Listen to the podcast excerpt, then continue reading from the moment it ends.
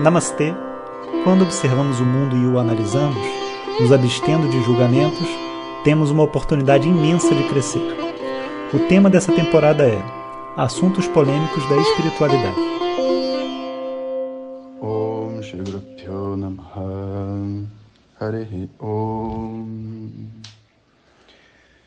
Bom dia pessoal, desculpa estar enviando o áudio mais tarde essa semana, mas a gente realmente aqui perdeu as, as horas aqui. Então, a gente continua nesses assuntos polêmicos, né? E muitas pessoas têm me perguntado assim as previsões pro astrológicas, né, para os próximos tempos. Eu acho que esse é um assunto muito polêmico. Então, eu vou falar um pouco, não muito, porque é muito polêmico, né? Mas eu acho que é importante ser dito, né? Bom, a verdade é que a gente está numa, numa disputa de forças né, muito grandes, muito maiores que nós. China, Rússia, Estados Unidos e todos os players assim que a gente não, não conhece, né? Pessoas de poder que a gente não conhece que estão disputando esse domínio mundial. E essa balança, né, ela está, é, vamos dizer assim, sendo ameaçada. Né? Quando essas coisas acontecem, todo mundo é colocado em risco, né? Imagina na época lá de Arjuna, Yudhishthira, Duryodhana, né? Eles decidiram que vão brigar entre si e todas as nações né, da época brigam entre si também. As pessoas vão à guerra, as pessoas sofrem, as pessoas têm que, enfim, né, pagar um preço pela decisão dessas pessoas poderosas que coordenam a massa, né? E é mais ou menos a mesma coisa que a gente está enfrentando, né, com essa questão hoje da China, vírus, Estados Unidos e tudo mais. O que é realmente verdade ou mentira, nós não vamos ter acesso para saber.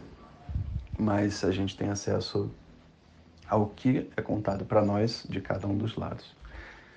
Eu tenho para mim que essa história do, da eleição americana está longe de acabar e que o Trump não vai sair. Essa é a minha visão.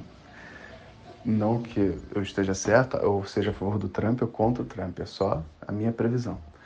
Eu acho que vai ser declarada uma grande fraude e essa essa percepção já tinha faz um tempo e hoje só está mais confirmado com minhas sensações internas, né?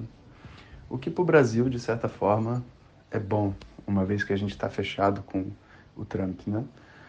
Se por acaso Trump vencer, né, estaremos numa numa situação lutando contra as forças externas dos Estados Unidos, né, que vem para nós também aqui.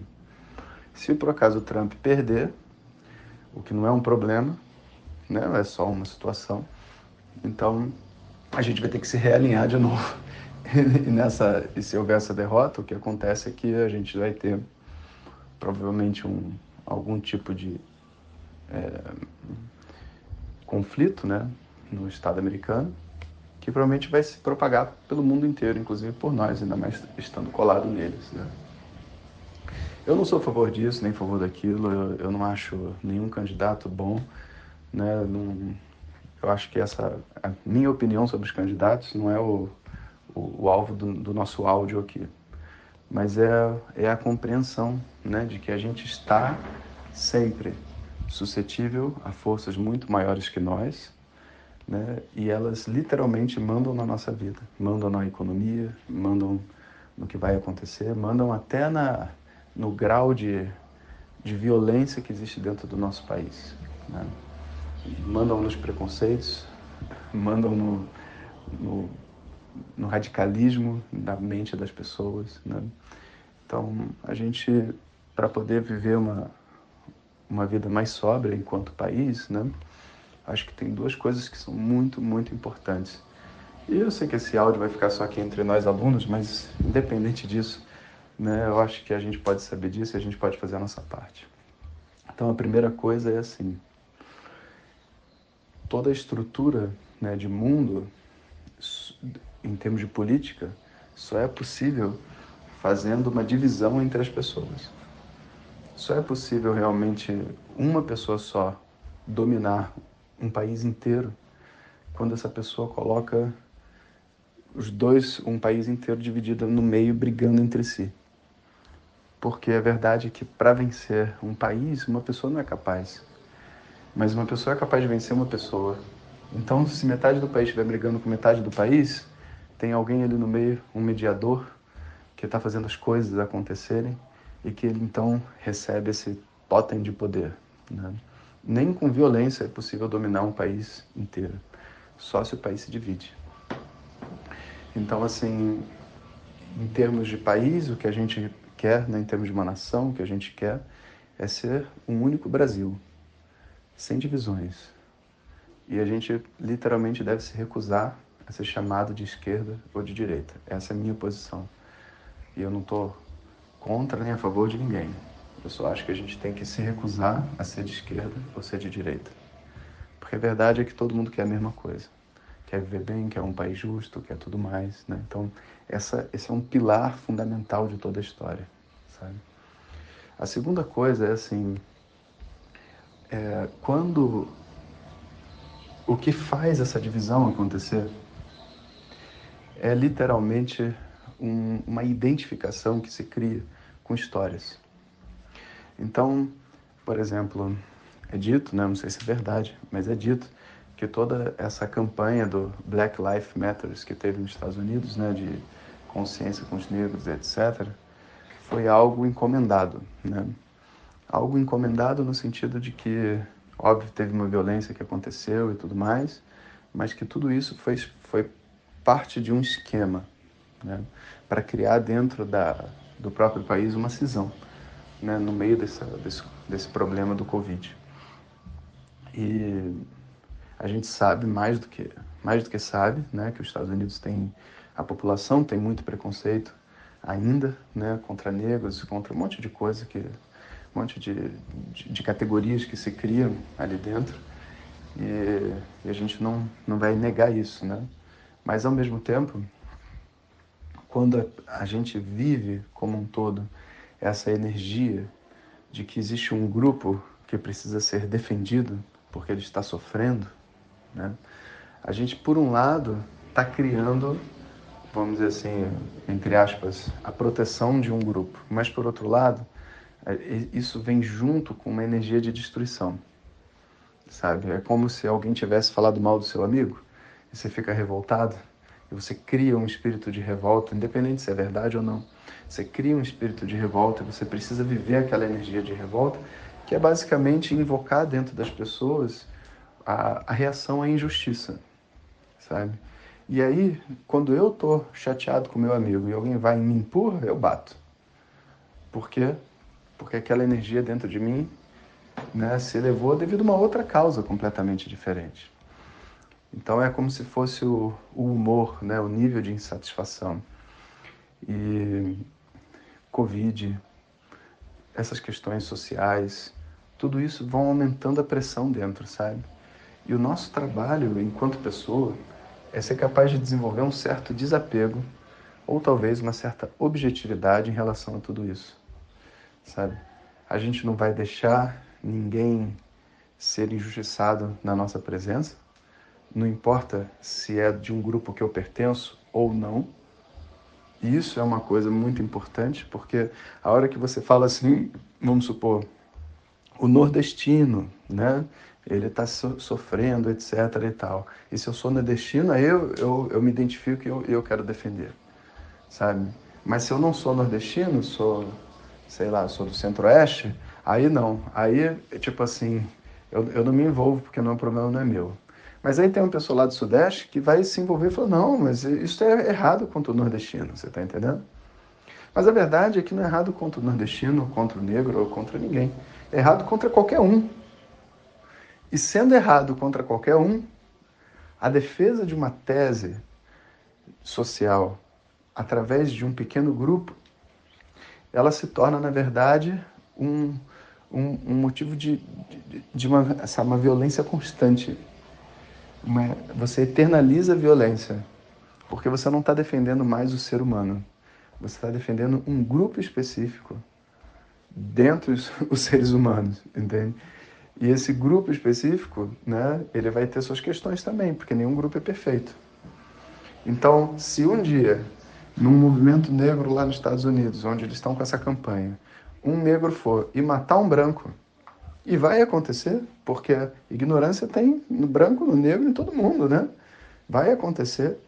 O que vai acontecer é que aí vai ser confirmado a visão preconceituosa estabelecida anteriormente.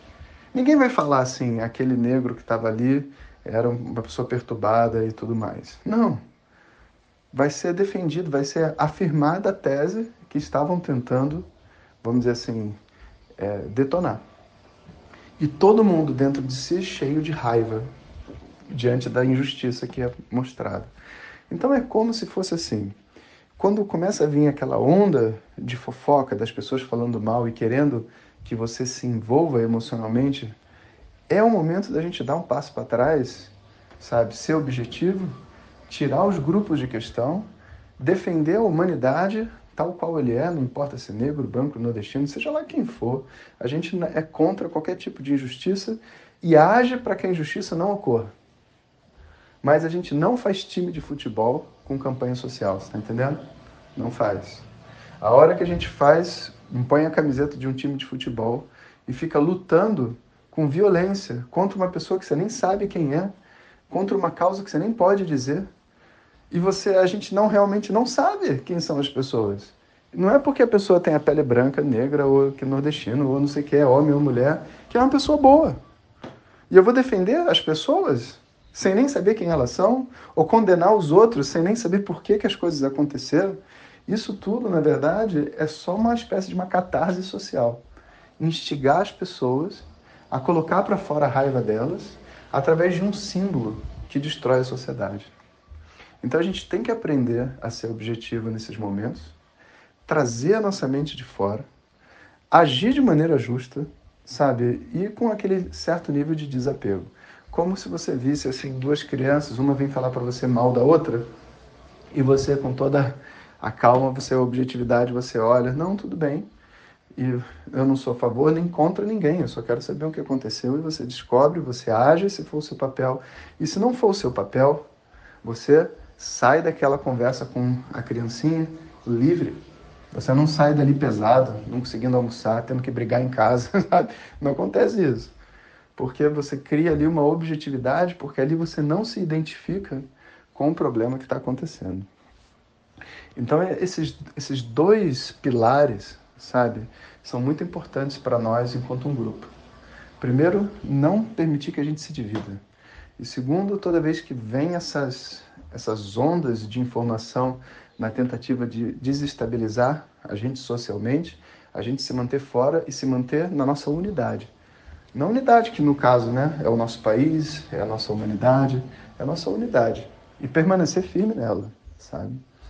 O que vai acontecer, eu não sei. O meu palpite é que o Trump não sai do poder e que vai dar mó zica. De repente vão até prender esse cara lá. Agora, tomara né, que as coisas saiam da melhor forma possível, porque eu também não tenho nada nem contra nem a favor, nenhum dos dois é, candidatos, partido, país, nem nada disso. Estamos aqui né, navegando pela linha tênue pelo fio da navalha dos assuntos polêmicos para poder aprender com eles. Então agora a gente vai só observar. Até fevereiro do ano que vem tem muita água para rolar ainda nesse assunto de política. E aproveitando, queria agradecer a todos aí que estão mandando, marcando a gente lá no arroba Jonas Mazetti no Instagram. E é muito legal receber o feedback de vocês. E esse domingo teve o aprofundamento né, de, das nossas do nosso estudo. Muitas pessoas também assistiram lá o nosso canal de YouTube, também Jonas Mazetti, e colocaram comentários e não sei o quê. E é isso, né? A gente vai estudando aos poucos e vai construindo aí uma visão mais clara sobre si. Essa é a proposta do autoconhecimento. Um bom dia a todos. Ariel. Muito obrigado por ter escutado e compartilhe a luz apenas com aqueles que são de luz. Om Tat Sat.